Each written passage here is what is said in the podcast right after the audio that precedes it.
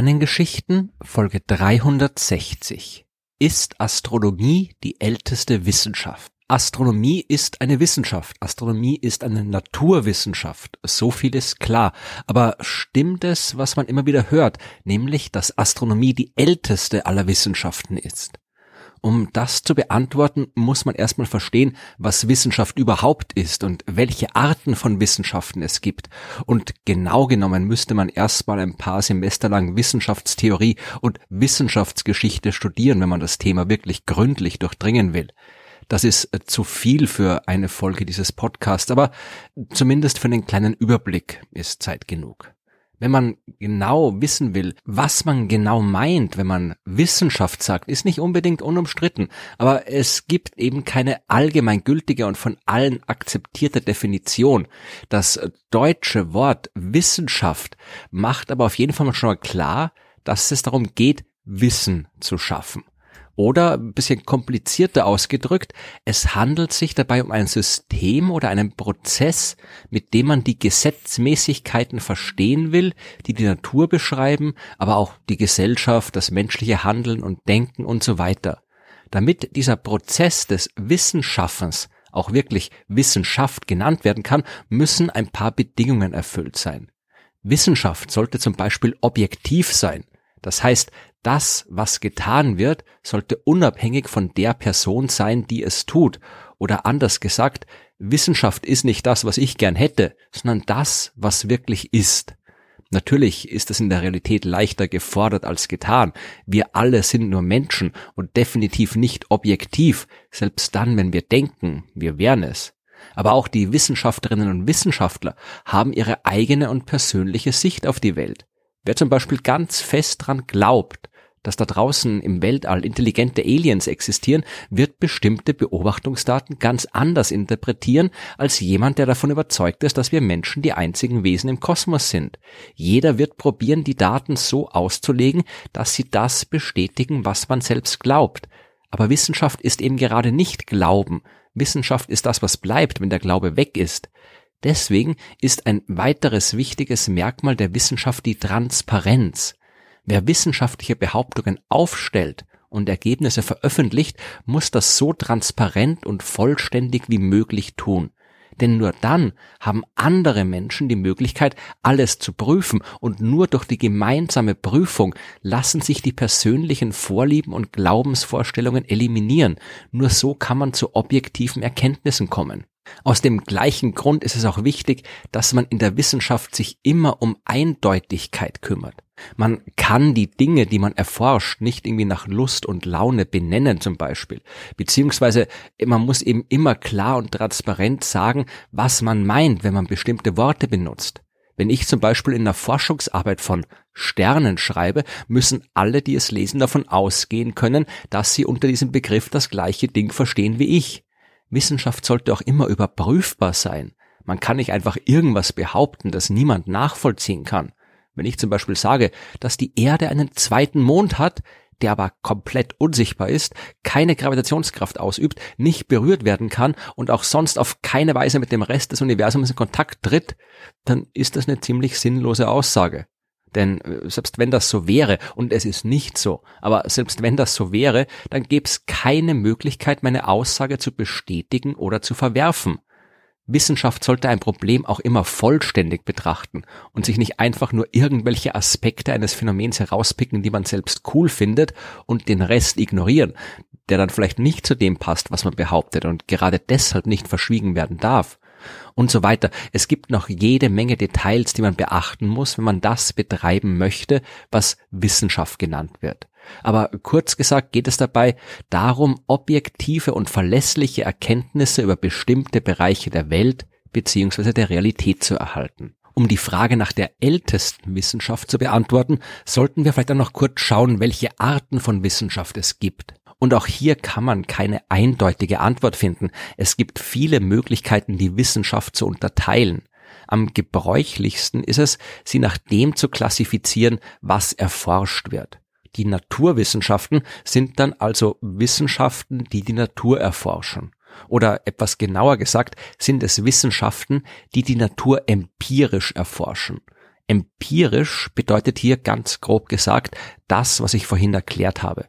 Empirisch ist ein Prozess dann, wenn man eine Erfahrung, Beobachtung und so weiter als Hypothese formuliert und sie auf wissenschaftliche Art und Weise auf ihre Gültigkeit prüft. Genau das machen die Naturwissenschaften. Sie beobachten die Welt, sie messen, sie analysieren, sie experimentieren und das auf wissenschaftliche Art und Weise. Zu den Naturwissenschaften gehören die Physik, die Biologie, die Chemie, die Geologie, die Medizin und natürlich auch die Astronomie. Die arbeitet wissenschaftlich und ihr Forschungsgebiet ist die Natur, also kann sie nichts anderes sein als eine Naturwissenschaft. Neben den Naturwissenschaften gibt es dann auch noch Geisteswissenschaften. Hier beschäftigt man sich mit kulturellen, geschichtlichen, politischen, religiösen, sozialen und ähnlichen Phänomenen und auch das wissenschaftlich, aber in den meisten Fällen nicht empirisch. Man kann zum Beispiel nicht messen, ob ein Stück Literatur gut oder schlecht ist oder ob es wichtig oder komplett irrelevant ist. In der Geisteswissenschaft gibt's andere Methoden als die Empirie. Man untersucht und vergleicht zum Beispiel Aussagen aus der Literatur, man stellt Zusammenhänge zwischen sozialen Phänomenen her und natürlich probiert man auch hier Thesen aufzustellen und objektiv zu prüfen. Aber wenn es etwa um philosophische oder ähnliche Fragen geht, dann gibt's keine absolute Trennung zwischen richtig und falsch. In der Naturwissenschaft kann man Behauptungen immer anhand dessen prüfen, was die Natur vorgibt. Wenn zum Beispiel Albert Einstein behauptet, dass jede Masse den Raum krümmt und sich deswegen Himmelskörper auf eine ganz bestimmte Art und Weise bewegen müssen, dann kann man das durch die Beobachtung der Himmelskörper prüfen und seine Aussagen bestätigen oder verwerfen. Wenn dagegen der Philosoph Immanuel Kant sagt, handle nur nach derjenigen Maxime, durch die du zugleich wollen kannst, dass sie ein allgemeines Gesetz werde, dann ist das mit Sicherheit mal ein kluger Gedanke. Aber man kann genauso behaupten, dass es Quatsch ist. Und es gibt kein Experiment oder keine Beobachtung, mit der man testen könnte, ob die Aussage von Kant jetzt richtig ist oder falsch. In der Geisteswissenschaft gibt's eben meistens keine absoluten Wahrheiten. Wichtig sind auch noch die Formalwissenschaften. Dazu zählt man zum Beispiel die Mathematik.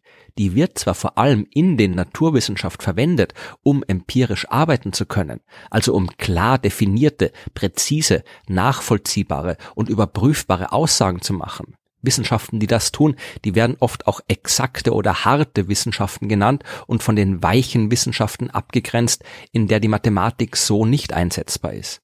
Aber die Mathematik selbst erforscht nicht die Natur.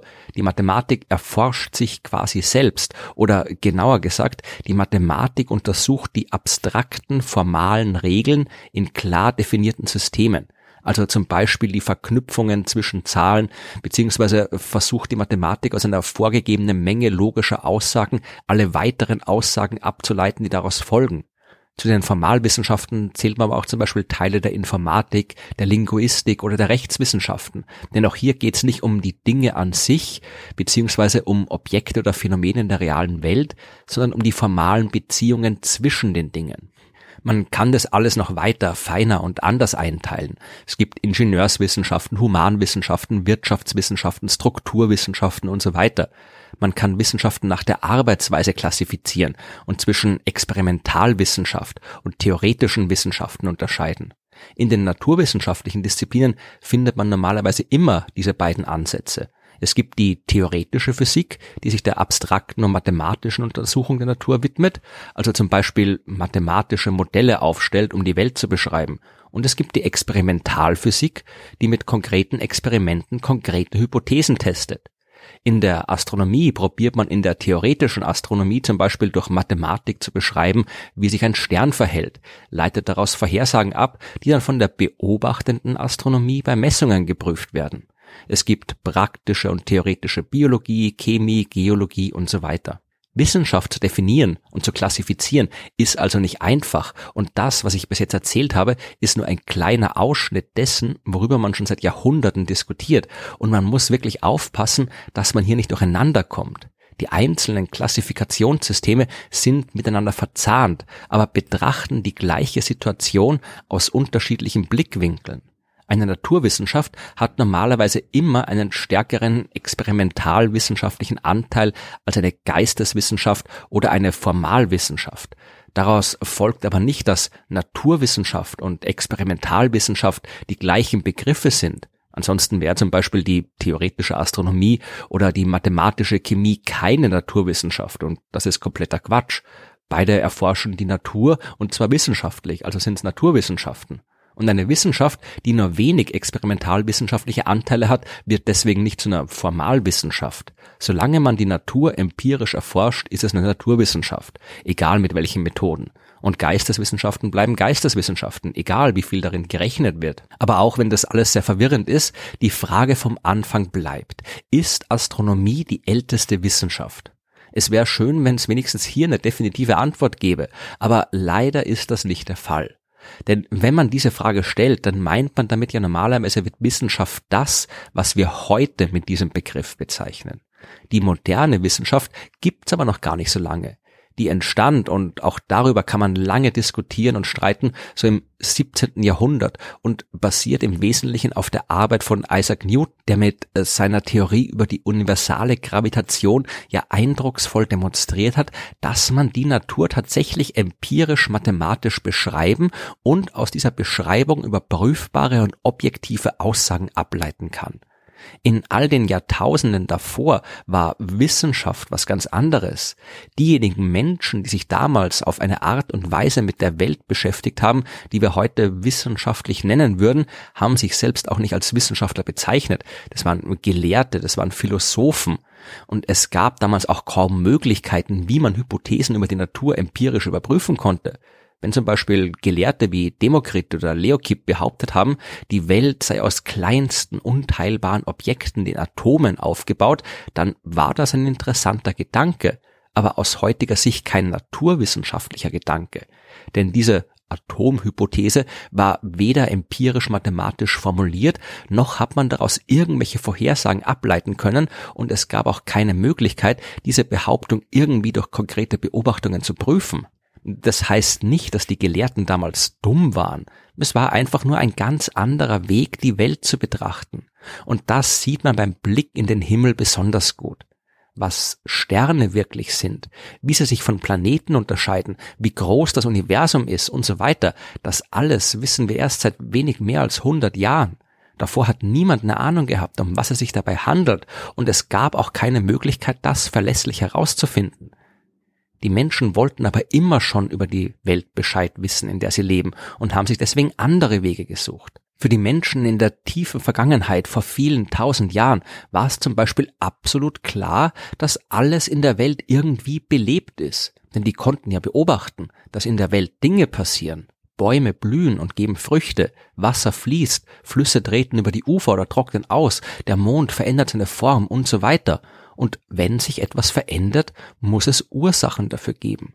Damals hat aber niemand irgendwas über Gravitation, Hydrodynamik, Botanik, Biologie, Himmelsmechanik und so weiter gewusst. Aber man hat gewusst, dass intelligente Lebewesen in der Lage sind, die Welt zu verändern. Denn genau das haben diese Menschen ja Tag für Tag getan. Also lag aus damaliger Sicht der Schluss nahe, auch der ganze Rest von dem, was in der Natur passiert, wird von irgendwelchen Wesen gesteuert, von Geistern, von Dämonen, von Göttern. Die hat man zwar nicht kontrollieren können, aber man konnte zumindest probieren zu verstehen, was da abgeht, was sie tun, was sie wollen und sie vielleicht irgendwie zu beeinflussen. Also hat man den Himmel beobachtet, um herauszufinden, was es mit all den Lichtern dort auf sich hat, um den Willen der Götter zu verstehen, um vorhersagen zu können, was sie mit dem Menschen vorhaben und um nach Gesetzmäßigkeiten zu suchen. Die hat man auch gefunden. Man hat festgestellt, dass sich der Mond und die Sonne auf vorhersagbare Art und Weise bewegen und verändern. Daraus sind die ersten Kalender entstanden. Daraus hat man die ersten konkreten Regeln für die Aussaat und für die Ernte ableiten können. Aber dieses konkrete, echte Wissen hat die Beschäftigung mit dem Himmel noch nicht zu der Astronomie gemacht, die wir heute haben. Dazu hat die ganze Empirie gefehlt, die Experimente, die theoretischen Modelle, die durch Versuche überprüft werden können. Stattdessen hat man das, was wir heute Religion nennen, Mythologie oder Philosophie, um die Dinge am Himmel zu erklären. Die moderne Astronomie hat sich erst ab dem 17. Jahrhundert von all dem aus heutiger Sicht unwissenschaftlichen Ballast gelöst und ist damit nicht älter als die restlichen Naturwissenschaften und deutlich jünger als zum Beispiel die Geisteswissenschaft der Philosophie. Astronomie ist also nicht die älteste Wissenschaft. Aber seit es Menschen gibt, haben sie die Lichter am Himmel betrachtet und probiert herauszufinden, worum es sich dabei handelt. Die Beschäftigung mit den Sternen, die ist alt, die begleitet uns schon von Anfang an. Und diese uralte Faszination am Universum ist doch viel schöner und wichtiger als irgendwelche Ranglisten.